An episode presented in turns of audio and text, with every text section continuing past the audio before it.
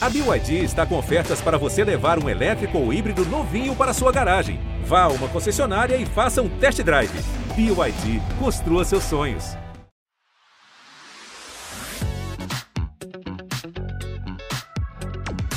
A monja Coen é um dos principais nomes do budismo no Brasil. A sacerdotisa da filosofia budista coleciona milhões de seguidores nas redes sociais, é autora de vários livros, além de dar palestras, monitoria e todo tipo de serviço para o público, sempre ajudando as pessoas a encontrar a tão desejada paz interior. E mesmo assim, gente, super ocupada, aceitou nosso convite para responder as perguntas de nossas e nossos ouvintes. Muita gratidão, Monja Coen. Que prazer e privilégio ter você aqui, viu? É um prazer estar com você, Renata, e com todo esse povo que segue você, que está nos ouvindo aqui agora. Ah, que bacana. Eu queria começar você contando um pouquinho da sua história, porque nem todo mundo sabe que você trabalhava como jornalista, minha colega. É isso. Eu fui repórter do Jornal da Tarde, eu tinha 19 anos nessa época, quando eu entrei, e foi de uma riqueza incrível, né? Você entrevistar pessoas de diferentes classes sociais, de diferentes lugares, e você reconhecer todos os seres humanos. Há uma mudança de visão do mundo que foi muito importante para mim. E foi uma grande transformação. Essa, eu era repórter da Geral, então eu fazia todo e qualquer evento que aparecesse, né? Aquela história que você chegava de manhã não sabia qual era a pauta, né? Eu sei bem isso. Não mudou muito não, hein? Não é? Isso era muito estimulante, era é. muito interessante, né? E era sofrido também, porque trazia muitas questões internas. Nessa época você já, já era budista? Não, não era, não. Eu era ateia, mas havia uma pergunta dentro de mim: o que é? O que estamos fazendo aqui? Por que estamos vivendo nesta época? E essas perguntas queimavam dentro de mim. E uma vez me pediram para fazer uma matéria sobre sociedades alternativas, e eu vi, através de, de arquivos do, do próprio Estadão, sobre sociedades alternativas na Califórnia. E uma delas uhum. era um grupo zen budista, que vivia sem agrotóxicos, reciclando. E isso, olha, mais de 50 anos atrás. Nossa, isso em que, em que ano era? Isso é em 1970 e pouco, 71, faz muito uhum. tempo. Que incrível! E aí você ficou fascinada. Falei, que gente é essa? Que coisa bonita o que está acontecendo, né? E sempre me dava a impressão que a grande inteligência do mundo estava lá, pelo lado de Berkeley, estava lá para os Estados Unidos. Os grandes pensadores, pelo menos na minha geração, dos meus 19, 20 anos, parecia que as grandes novidades para o mundo vinham de lá. E eu fiquei muito interessada em saber o que é o Zen quem são essas pessoas? O que eles fazem? O que é essa meditação? Ao mesmo tempo, tinham grupos de rock and roll que eu apreciava as letras que eles escreviam, Pink Floyd, Yes, e eles meditavam. Os Beatles meditavam. Falei, mas que isso? Que história é essa de meditação? Um roqueiro meditando, né? Qual que é a ligação? Não é? Pois então. E tinha o por exemplo, os, os monges do, do, do, Vietnã, que os Estados Unidos foi a guerra que os Estados Unidos perdeu, que foi para o Vietnã, os, os, os jovens norte-americanos que se recusavam à guerra, que foi uma coisa raríssima, nunca tinha acontecido antes, né? porque era uma grande multidão que dizia faça amor, não faça guerra, e, e os monges muitas vezes queimavam em praça pública para chamar atenção eles chamavam a imprensa, jogavam gasolina no corpo e acendiam fósforo e se queimavam quietinhos em meditação. Eu falei, que controle é este? Nossa. O que, que, é isto? E Eles morriam em praça pública? Morriam em praça pública, para chamar a atenção do mundo, tem que parar essa guerra. Para a paz. E foi, e assim foi. Foi tão impressionante que essa imagem nunca saiu da minha cabeça, né?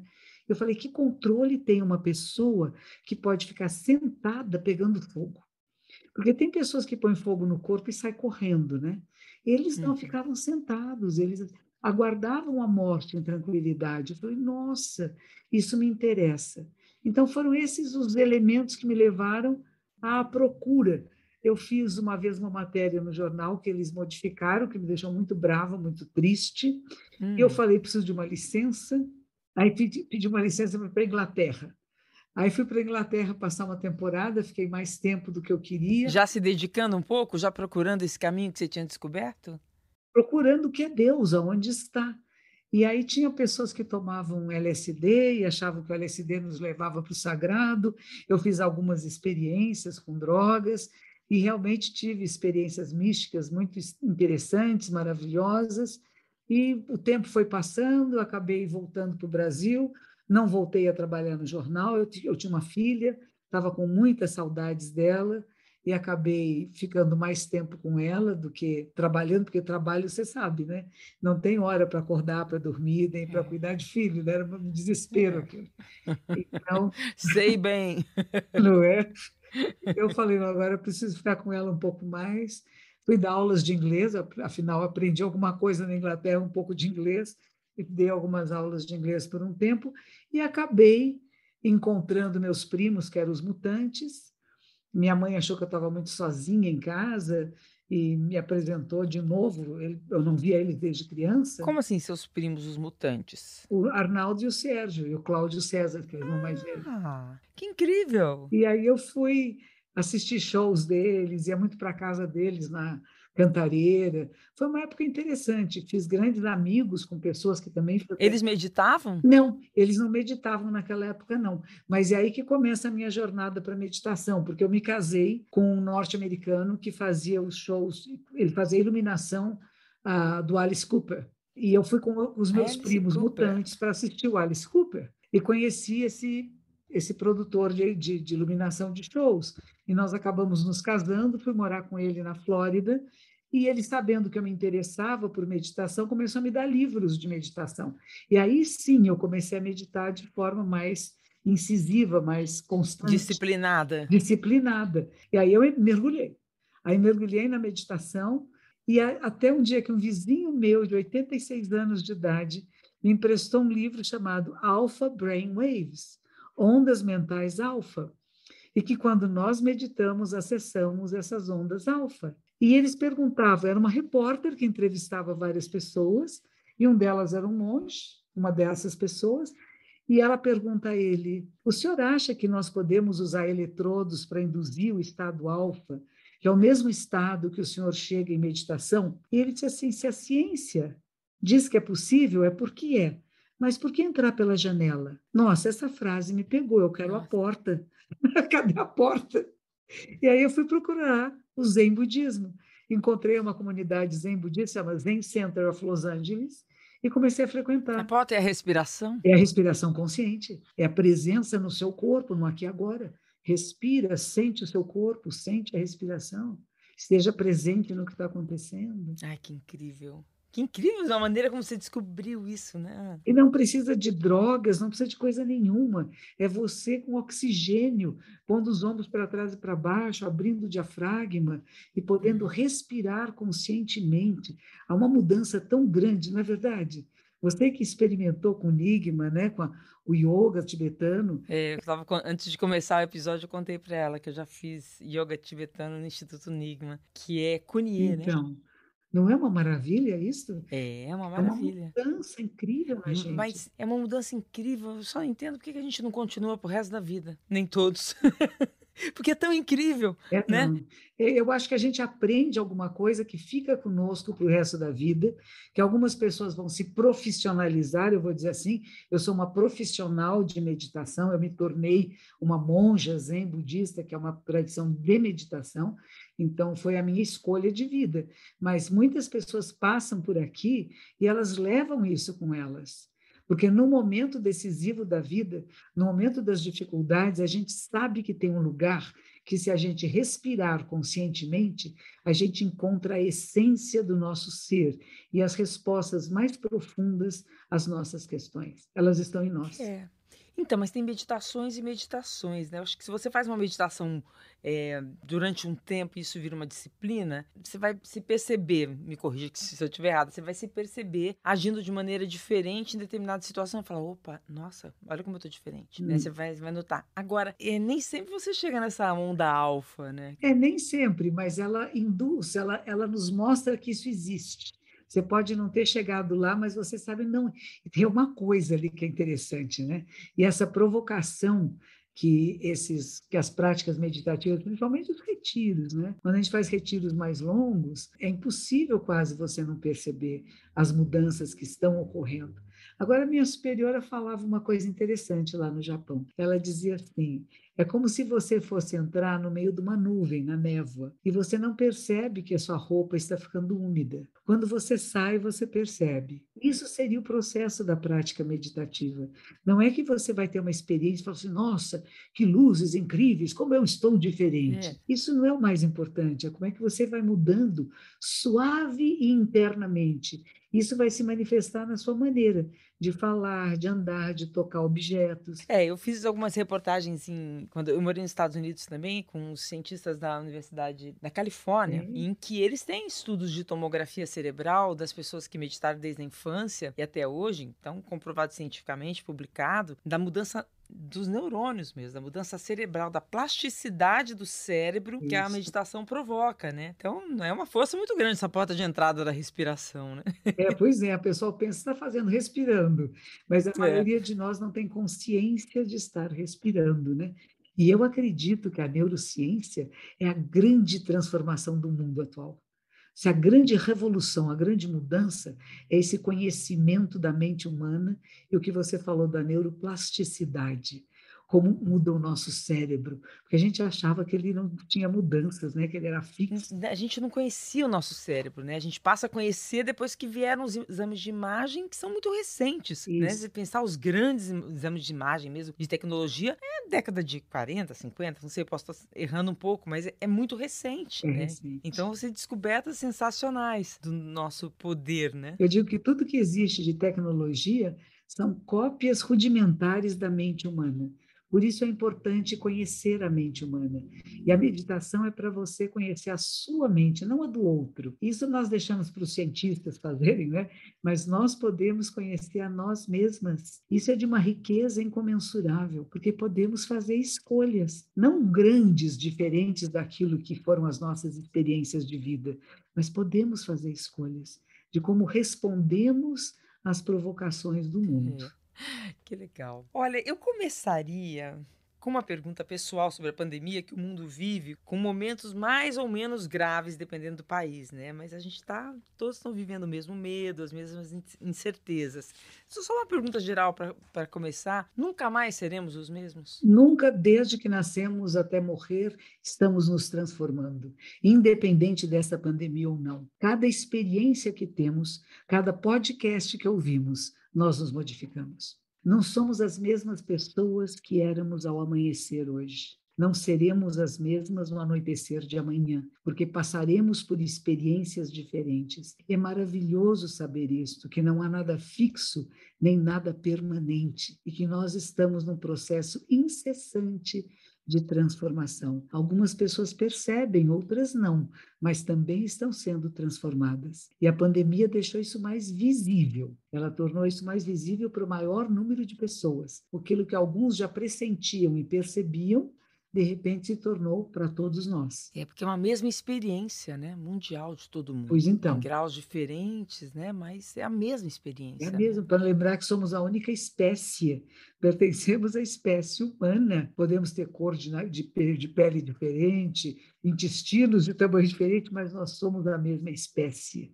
Tanto que o vírus, em qualquer espécie, ele gosta de nós, né? Ele quer se ele quer se acomodar em nós. Só que para alguns de nós casa muito mal, né? Então, porque não somos iguais. Somos semelhantes, mas não iguais. Isso é outra coisa importante que a pandemia deixou bem visível, né? Para cada um remédio, a dose é diferente, alguns morrem, alguns morreram, outros sobreviveram com sequelas e outros não tiveram nada. E até hoje ninguém sabe exatamente por quê, mas é porque não somos iguais. É. Eu gosto muito da filosofia budista, né? Eu estava contando para você que eu frequento o Instituto Nigma aqui no Rio de Janeiro. Uma vez, mas não foi no Nigma, não, foi em São Paulo, eu fui, eu fui ouvir a palestra de um monge brasileiro muito jovem que começou dizendo que todos os dias deveríamos, ao acordar, lembrar que aquele pode ser o dia da nossa morte. Hum. Ele falava isso assim com muita alegria. Eu fiquei muito impressionada, foi um choque, né? Porque todo mundo que estava ali estava aguardando palavras de paz, alívio, né? E demorou um pouco para a gente perceber que aquelas palavras estavam sim trazendo ensinamentos para viver em paz. Por isso eu quero começar colocando logo duas perguntas que chegaram dos ouvintes, porque ambas falam sobre a morte. Vamos ouvir. Oi, Renata.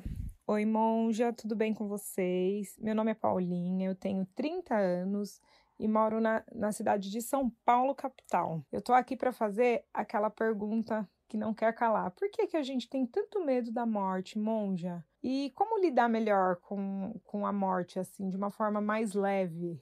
Aceitar o luto. Tem alguma dica aí? Eu acho que é a mesma pergunta da Débora que eu vou emendar, porque elas fazem perguntas parecidas. Olá, meu nome é Débora Prado, eu tenho 28 anos, sou de Belo Horizonte, Minas Gerais, e a minha pergunta é: como acolher a tristeza e o luto de uma forma mais leve? Obrigada. Bom, eu acho o seguinte: antigamente, antigamente a morte era muito natural. As pessoas tinham velório em casa, serviam um cafezinho com docinho, com bolinho, e todo mundo se reunia em volta do morto, e não tinha esse, essa coisa de que tem que esconder o morto, que tem que ter a asepsia, que vai no hospital e o crematório, os lugares de, de velório são estranhos. Era uma coisa familiar, era natural tudo que nasce, inevitavelmente morre, e a morte era natural. Mas havia tristeza? Claro, sempre tem. Sempre, sempre havia né? tristeza, de saudades de alguém. Nossa, morreu, vou sentir saudades. Isso é natural, e nós temos que atravessar o luto, né? E esse luto geralmente leva algumas semanas, não é uma coisa imediata. Assim, eu sei que tudo nasce e morre, mas, puxa, morreu meu filho, morreu meu pai, meu irmão, minha irmã, minha querida amiga, que, que dor, que saudades, que falta que faz, não é? Então, esse sentimento sempre existiu e nós temos que lidar com ele. Nós não podemos mascarar o luto. Tem pessoas que querem tomar remédio, dormir, não. Nós temos que atravessar e saber que dói sim, mas que muito dessa pessoa que morreu vive em nós, está viva em nós, pelas experiências, pelas coisas boas, as memórias que deixou, as coisas que nos ensinou a fazer junto, a apreciar juntos, e que não morrem porque a pessoa não está mais viva aqui. Ela vive em Você nós. acha que essa distância, essa diferença de não encarar a morte com naturalidade, de ver um corpo de uma pessoa morta, sem o horror que tem hoje, sem essa asepsia toda, isso prejudicou um pouco essa visão? Eu acho que sim. Quando eu era criança, eu ia nos enterros com a minha mãe. Hoje em dia as pessoas não levam criança para o enterro. Por que não? Ah, enterro no lugar de criança. Por que não? Criança não pode ver morto. Por que não? É importante que veja. Eu lembro a primeira morte que eu vi era uma tia da, da minha, era irmã da minha avó, a coisa que eu falei, eu queria pôr o dedo nela, porque eu falei, o que é estar tá morto, né? Eu lembro que pôs o dedo assim, nossa, tá fria, né? a sensação que dá a morte é fria, a pessoa fica geladinha, né? E eu acho que é importante a gente saber que tudo que nasce inevitavelmente termina, que nós todos vamos morrer. Por isso eu gostei muito do jovem monge dizendo, nós todos vamos morrer. E a finitude nos faz apreciar mais esse momento. Então não é temer a morte, coitadinho do Thanatos, né, que é o deus da morte, falar ah, ninguém gosta de mim, não. Ele é, é, fundamental, ele é essencial e é o desconhecido, né? Porque se nós estamos vivas aqui agora é porque não morremos ainda, né? Daí vem o medo de, da morte. Daí vem daquilo que eu não conheço eu não sei o que é, e contam tantas histórias, né? Tem infernos, tem céus, tem purgatórios, né? Tem tantas possibilidades dessa vida pós-morte, ou da, o que acontece com a morte, ou então eu sumo, eu desapareço, e eu me acho tão importante que eu não quero desaparecer. a gente vai desaparecer, a gente vai... Poxa, mas como desconstruir isso então? Esse medo interno de morrer. Meu pai, quando ele estava com mais de 90 anos, a irmã dele morreu e o pessoal dizia que bonito, ela morreu dormindo. Ele disse assim: Eu não quero morrer dormindo. É a grande aventura da minha vida, eu quero ver o que é a morte. Eu acho que é esse olhar que a gente tem que mudar um pouco. O que será morrer? Quando chegar o meu momento, eu não vou abreviar minha vida. Não tem nenhuma razão pela qual matar alguém ou cometer suicídio. Isso está fora de, de, do, do cardápio. Mas você sabe que vai morrer, então não tem pressa de chegar lá. E quando chegar lá, como é que será? Manter essa curiosidade. O que será a morte? Como será? É, se não tiver uma doença assim que castigue muito, talvez seja mais fácil. Eu acho que mais temos medo do que, como você está falando, é do que antecede a morte, da dor, do sofrimento, dos tratamentos difíceis. Eu acho que isso é uhum. mais temeroso do que a própria morte. Tanto que quando uma pessoa passa por muitos tratamentos difíceis e, e dolorosos, quando morre, o pessoal fala assim: agora descansou. Pararam de atormentar a pobrezinha, né? Ela pode descansar. Então, se a gente de repente pensar na morte como uma libertação, Isso a mesmo. gente consegue temê-la menos e encarar com maior naturalidade. Acolher, né? Acolher como parte do processo dessa existência da vida. Porque vida, morte, vida, morte, vida, morte não tem fim. Quando falam que a vida é eterna, a morte também é eterna, porque tudo que nasce morre, mas tudo se transforma. E aí vem o Lavoisier, que é muito próximo do budismo, dizer: nada se cria, nada se destrói, tudo se transforma. E esse é considerado o um ensinamento superior dentro do budismo, que vai além do nascer e do morrer do surgir e do desaparecer, mas perceber um processo incessante de transformação, não só da matéria de que é feito o corpo, mas também do espírito, daquilo que nós criamos durante a nossa vida e que deixamos uma marca invisível nesse universo, com tendências à repetição. Mas não é mais você que repete, são outros seres, outras vidas e que a gente deixa umas marquinhas pelo caminho e alguns vão seguindo, né? É por aí. É bonito, muito bonito isso. É. Bom, tem uma pergunta aqui, mas chegou por escrito, né? Que é da Edilane. Ela pergunta assim: como manter o equilíbrio ou neutralidade diante de tanta notícia ruim? Tem notícias ruins, mas também tem notícias boas. E às vezes, quando eu estou vendo notícias muito feias, muito ruins, pessoas falando coisas muito malvadas e impróprias, eu primeiro fico pensando que esse ser humano que está falando essas coisas nasceu um bebezinho tão bonitinho. E que foi que aconteceu que se tornou uma pessoa tão cruel, tão desligada da realidade do bem de todos, né? Então não, não tem raiva de ninguém, sabe? Não, não desequilibra você. E aliás, eu tive um amigo em São Paulo, ele era um psiquiatra, chamava José Ângelo Gaiaça, e ele dizia: mais do que o equilibrado, é preciso ser equilibrista. Ou seja, a gente está sempre se reequilibrando, né? É, é, mais ou menos isso, assim, eu, eu costumo ouvir uma, uma, meditação guiada e que eu gosto muito quando ela fala assim, quando você tem um pensamento muito ruim, é, compensa com outro pensamento bom. Lembra de outra coisa boa? Você está falando em equilibrista, é como se eu estivesse colocando duas coisas na balança para equilibrar. É mais ou menos isso, Monja? É por aí mesmo. Procure trazer outros aspectos da realidade. Crianças nascendo, pessoas oferecendo solidariedade, alimentos, um raio de sol que bate numa folha numa árvore e essa árvore parece uma joia preciosa. À, noite, nós estamos quase em lua cheia, agora você olhar e ver aquela lua prateada maravilhosa, estrelas no céu, e quando está nublado, você, você vê a chuva caindo. Tudo isso é belíssimo, é maravilhoso. E tem as coisas que não são tão boas, tem os terremotos, tem os maremotos, as os, tragédias, os vulcões em erupção, e tem as pessoas ainda vítimas da ganância, da raiva, da ignorância, que são os três venenos básicos e que nos fazem agir de forma incorreta, causando dor, sofrimento, que pode ser excluído da nossa sociedade ou diminuído muito, muito, muito, muito, quando nós nos tornamos seres menos agressivos, menos violentos, menos raivosos, né? Nossa, eu tenho sentido tanto as pessoas raivosas. É um, é um reflexo, né, de agora, porque na hora de você colocar na, na balança, né, no ser equilibrista, você precisa de um preparo, né, também para conseguir ter esse equilíbrio, né? Precisa, e estão achando bonito agora ser raivoso. Parece que é uma coisa bonita falar coisas Ai, impróprias, grosseiras, né? Chama atenção. Teve uma jovem, não faz muito tempo, que ela disse isso. Ela disse assim: por que, que eu falo tanto mal dos outros e chamo tanta atenção? Porque eu preciso de visibilidade, ninguém me vê mais. E como é que eu me torno visível? Fazendo coisas que são inadequadas e que provocam reações. Então, quando eu xingo alguém, quando eu ofendo alguém, quando eu sou grosseira e venho cheia de ódio, todo mundo fala: olha ela, e eu me, eu me sinto viva. Olha que solidão, não?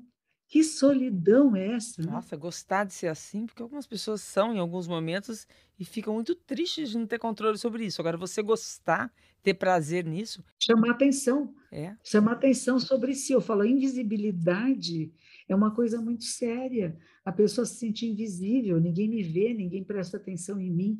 Então, eu faço coisas absurdas e vão me ver, vão notar que eu existo. E no fundo, às vezes é um grito. Aquele que está com tanta raiva é um grito de amor, de desespero. Olhe para mim, goste de mim, preste atenção em mim, me ouça, me veja. No fundo, é isso que estão gritando.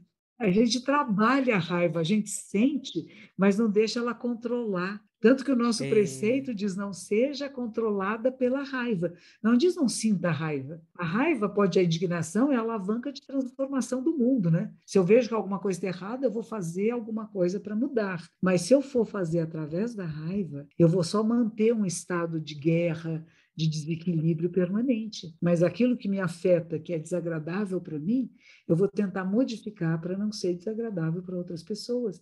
E vou tentar entender. Entender não é perdoar, sabe? Entender é saber que essa pessoa passou por situações que a faz se manifestar dessa maneira, mas que há outras maneiras de ser. E que esse ser humano também tem um coraçãozinho lá dentro batendo. E também tem necessidade de afeto, tem necessidade de atenção. E aí você sai da rede do ódio, né? Ódio com ódio, violência com violência, não. Você dá, como Jesus daria, a outra face. E a outra face não é um tapa e não é bate do outro lado, não. É pelo menos eu, eu respeito você e você não precisa bater em mim. Isso é sabedoria. É. E a nossa próxima pergunta vem por áudio da Márcia, pergunta justamente sobre sabedoria. Vamos ouvir. Olá, eu sou a Márcia de Fortaleza, tenho 28 anos. A minha pergunta é se é possível alcançarmos sabedoria, paz interior antes dos 30 anos. E eu pergunto isso porque eu percebo pessoas com 40, 50, 60 anos que têm uma trajetória de vida assim longa e com muitos desafios, mas mesmo assim eu percebo que essas pessoas não adquiriram uma sabedoria que fizesse com que ela tivesse uma convivência melhor com o próximo, sabe? E eu acho que nós, seres humanos, somos muito contraditórios e que a gente pode passar por essa vida mesmo sem alcançar um grau de sabedoria que faça a gente conviver melhor, sabe? Com a gente mesmo e com o próximo. Nossa, muito bem. Com 28 anos você já tem uma reflexão de grande sabedoria. Muito bom. E é exatamente isso. Tem alguns frutos que não amadurecem e apodrecem, sem nunca ter amadurecido. E há outros que amadurecem, se tornam doces, e esses a gente vai dizer são as pessoas que acessaram algum nível de sabedoria, né? Mas havia uma história de um monge, ele sentava num, numa árvore para não dormir durante a meditação. E um dia veio um senhor, ele estava muito bravo, ele era um político, e ele não tinha tanta visibilidade quanto tinha o monge. Ele estava bravo com aquele monge, falou: escute, qual é a essência do seu ensinamento? Diz assim: não faço mal, faço bem, e faço bem a todos os seres. E aí ele diz assim: ah, isso uma criancinha de três anos sabe. Diz assim: pois é, mas um idoso de 80 nem sempre consegue. Ai, que maravilhoso. Ele entendeu? É, a sabedoria é simples, né? Não é uma coisa complicada. Mas algumas pessoas não conseguem, não tem nada a ver com idade. Um outro monge dizia assim: se encontrar uma criança de sete anos que saiba mais do que eu, eu vou me tornar discípulo dela. Se eu encontrar um homem de 100 anos que saiba menos do que eu, eu vou ensiná-lo. Então, não é a idade. É. Por que estabelecer idade? Por que estabelecer o tempo, né? É. É isso é, é, quando se estabelece assim, a pergunta me chamou muita atenção antes dos 30, porque antes ou depois, é, talvez a mensagem tenha que ser também de viver o presente, né? A eterna mensagem de viver o presente, né? É isso. Se cobrar menos. Bom, temos mais uma pergunta. Muitas perguntas variadas, as pessoas mandaram, de vários assuntos diferentes, Monja. Que bom. Olá, saudações às duas queridas. O meu nome é Maria Eduarda, eu tenho 19 anos e falo atualmente de São José do Rio Preto. A minha pergunta para a monja é: como saber identificar qual o limite do quanto devemos nos doar pelo próximo em relação aos seus problemas? Isso quando percebemos que determinado fardo está atrapalhando diretamente em nossas próprias vidas. Um forte abraço para as duas. Muito bem, deixa o fardo no chão. não é seu, não carregue, né? Eu acho que tem um limite, nós temos que dar limite às pessoas e a nós. Temos que saber o que nós podemos carregar, o que a gente pode fazer. E, e tem épocas na vida que nós achamos que somos as salvadoras do mundo, né? Que aquela pessoa, por amor, eu vou salvar. Não vai, não. A pessoa, ela se salva porque ela quer, ela tem que fazer o esforço e você não carrega ninguém nas suas costas. Basta você. E lembre-se disso. Não ache que você vai salvar o mundo, que você vai salvar as pessoas tóxicas e que através do afeto elas vão mudar. Você tem que ver o quanto é possível uma inter-relação onde haja mudanças. E quando você vê que a pessoa está travada, você vai pedir ajuda. Pode ser ajuda psiquiátrica, ajuda terapêutica, alguém que precise e possa ajudar essa pessoa que você gosta, que você quer o bem, para que ela saia do lugar onde se enfiou e que não é benéfico. Eu acho que ela está com dificuldade de entender o limite dela, né? É isso. Não é pensar que você pode fazer isso, porque a gente acha que pode. E aí que erra, porque aí fica pesado demais e a sua vida fica atormentada. O tormento do outro se torna o seu tormento. E é uma maneira de você fugir de olhar para si mesma e ver qual é o seu tormento, qual é a sua dificuldade. A do outro você já identificou, mas não carregue a do outro. Você acha que normalmente, quando a gente absorve o sofrimento do outro, quando ah, o problema do outro atingir a nossa vida, é um pouco a maneira de fugir dos nossos próprios problemas, Monja? É uma forma de não encarar qual é a sua dificuldade. Eu vou me envolver tanto no problema do outro que eu esqueço de mim, porque eu não quero pensar naquilo que está me incomodando, né? Então é importante que a gente olhe para nós. O que está me incomodando nesse momento?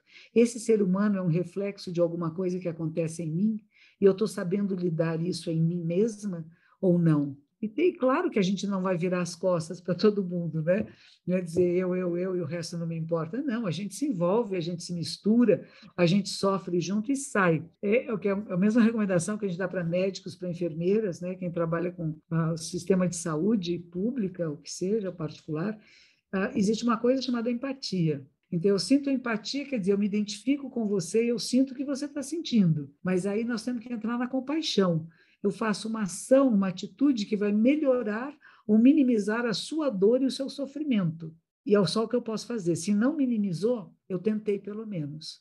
Mas eu não fico mais lá sofrendo com você. Eu sinto a sua dor e isso me move a procurar um remédio, uma cura um meio de fazer com que você fique bem. E eu vou tentar vários caminhos e várias situações, mas tem um limite.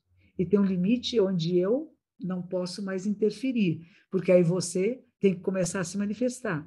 E nesse momento eu saio não com culpa, mas dizendo eu fiz tudo que eu podia fazer, que estava ao meu alcance, para minimizar essa dor e esse sofrimento. É, porque a culpa acaba com a vida de uma pessoa. Né? Acaba. Mas trabalhar com a compaixão é estar junto com a dor do outro, mas não morrer com a morte do outro. Antigamente não era assim.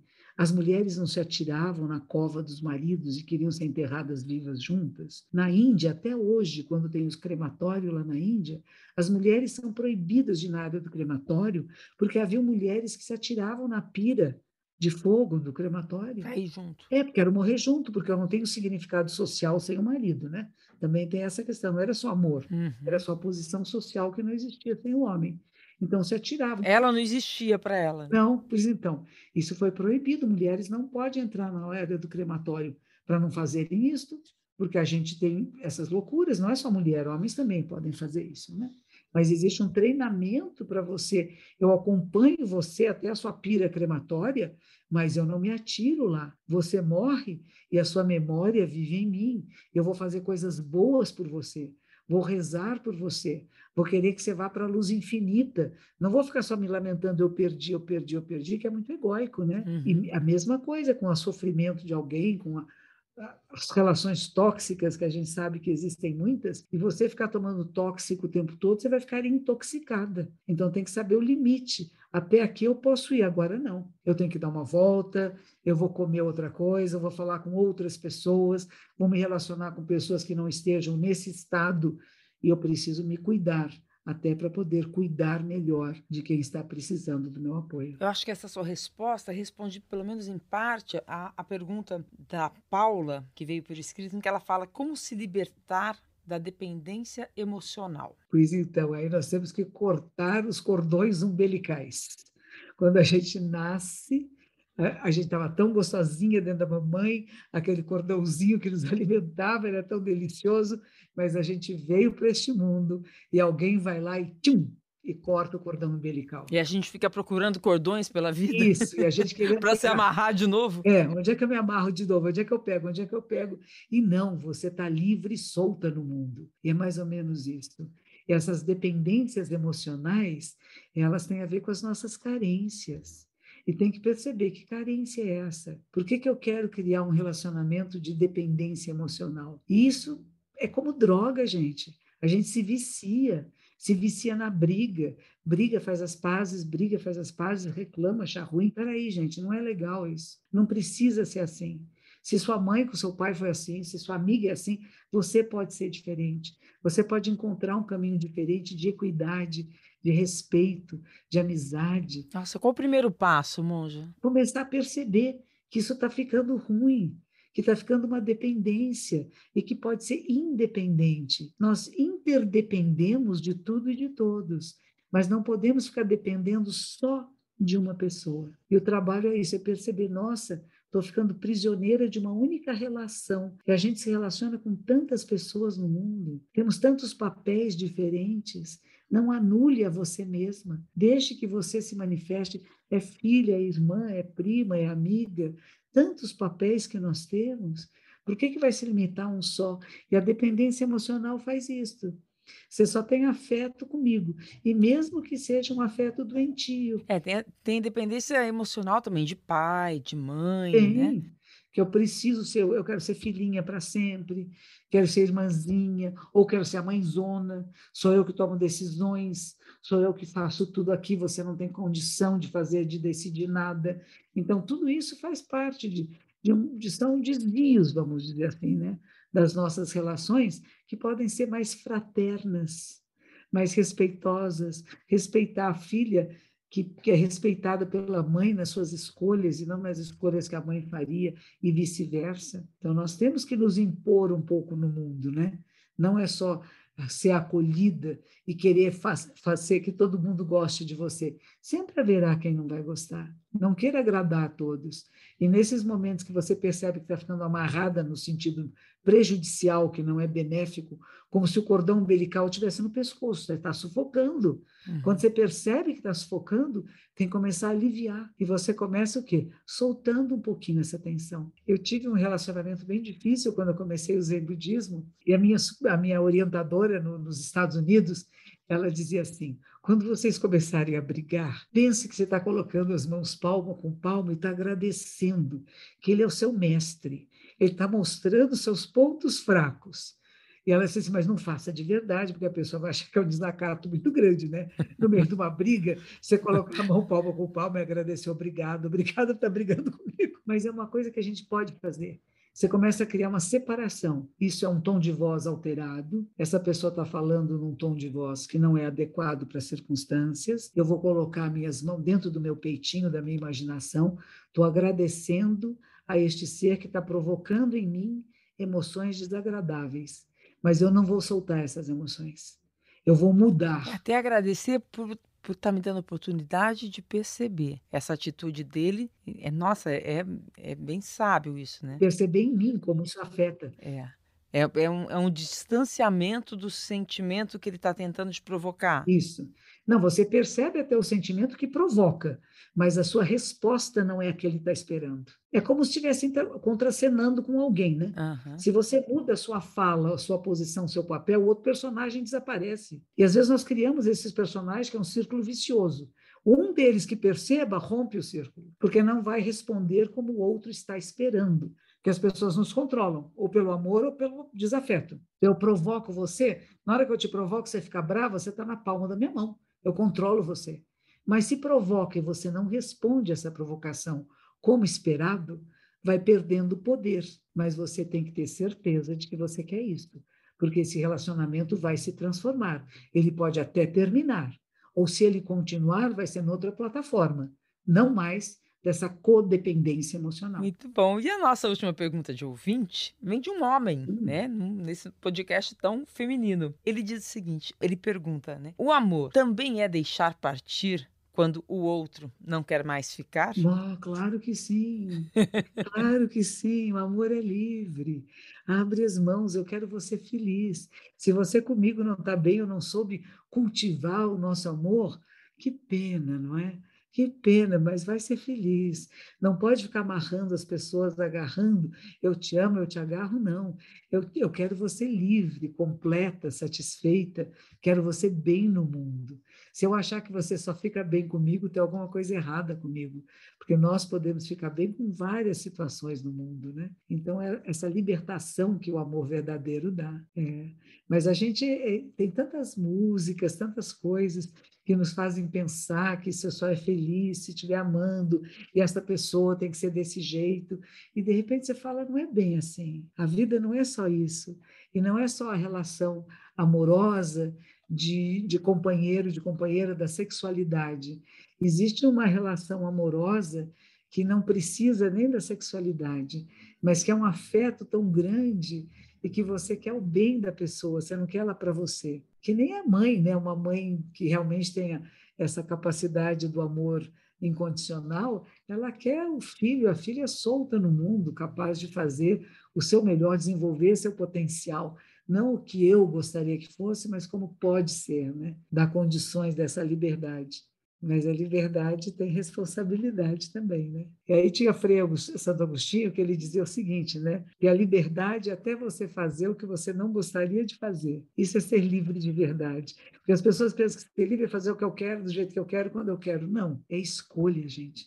Eu escolho, às vezes, fazer uma coisa que talvez não fosse tão agradável para mim, mas que vai ser benéfica para muitas pessoas. Então, eu vou seguir esse caminho. Eu tenho liberdade para isso. É isso. Como a gente explica o que dá prazer? Eu vou te contar uma historinha. Você sabe que uma vez eu fui no médico. Ah, achei, eu estava muito ansiosa e ele fez lá uma receita, conversou bastante comigo, falou, chegou a me perguntar várias coisas assim: o que você gosta de fazer? Ah, eu adoro ficar com meus filhos. Não, não com seus filhos, todo mundo gosta de ficar com filho.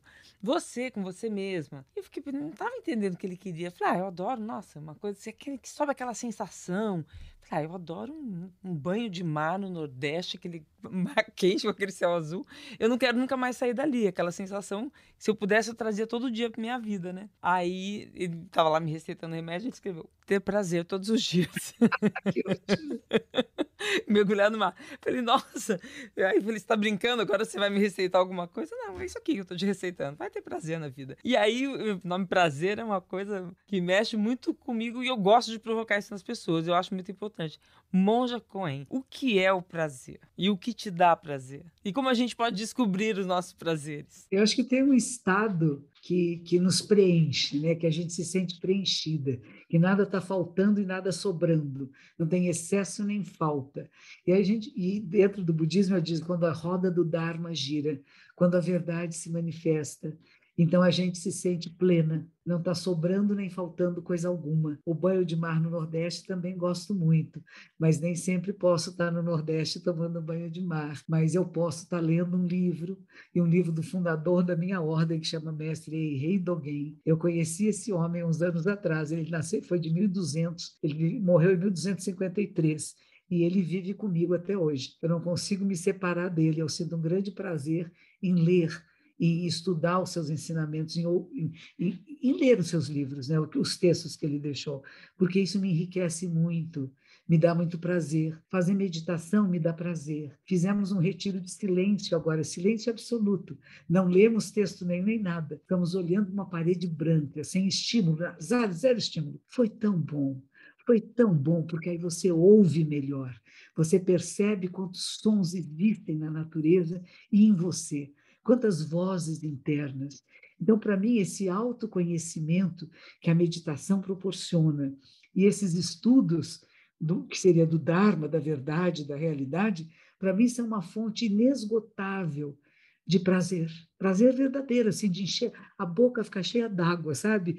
Agora eu vou ler Mestre Dogen e a boca enche d'água.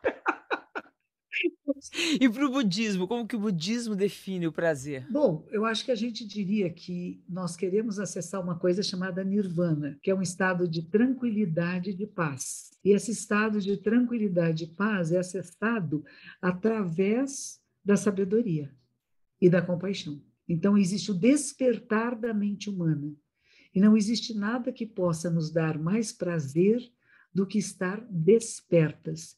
Não é ser espertinha, é ser desperta, acordou, vê a realidade assim como ela é e sabe atuar de forma adequada para aquilo que vai ser bom, não só para mim como separada do resto, mas para nós, integrando esse corpo vivo que é a vida da Terra e que é a minha vida, que é a sua vida, que é a vida de todas que estão conosco agora e todos também. Somos essa vida. Prazer. Prazer. Monja, muito obrigada. Foi ótimo. Tem mais alguma coisa que você gostaria de falar? Alguma mensagem para deixar? Um prazer estar com você, ah, com alegria. Isso é prazer também. A gente encontrar pessoas com temos afinidades, né? Tem tem lugares em que a gente se encontra e se reconhece, não porque você vira monja nem nada disso, mas porque você tem essa procura, você faz práticas meditativas, você já entendeu o que é a prática meditativa, e mesmo que não se torne uma profissional de práticas meditativas, você sabe o que, do, do que, que eu estou falando, e isso é muito prazeroso também. E ter as pessoas todas que vieram aqui nos compartilhar suas questões, suas dúvidas, porque são nossas. E vão servir para muita gente. Não né? é? São de seres humanos. Eu sempre digo, quando eu falo, se alguém tiver alguma pergunta, faça. Não tenha vergonha de falar o que você pensa, o que você questiona, porque a sua questão pode ajudar milhões de outras pessoas que talvez não soubessem nem formular essa questão. Então, agradeço muito a você por esse convite e que todos se beneficiem sempre. Obrigada, mãe. Gratidão. Muito obrigada. Muita saúde, muitas alegrias. Prazer Renata é um podcast G1 produzido e editado pelo Fantástico. Está disponível no G1, no Globoplay, no Spotify, no Deezer, no Google Podcasts, no Apple Podcasts e nas principais plataformas de áudio. Apresentação: Renata Ceribelli. Produção musical: Pedro Guedes. Produção: Guilherme Ramalho. Divulgação: Isadora Neumann. Edição: Duda Kunert. Direção: Giovanni Sanfilippo. Espero você no próximo episódio, tá?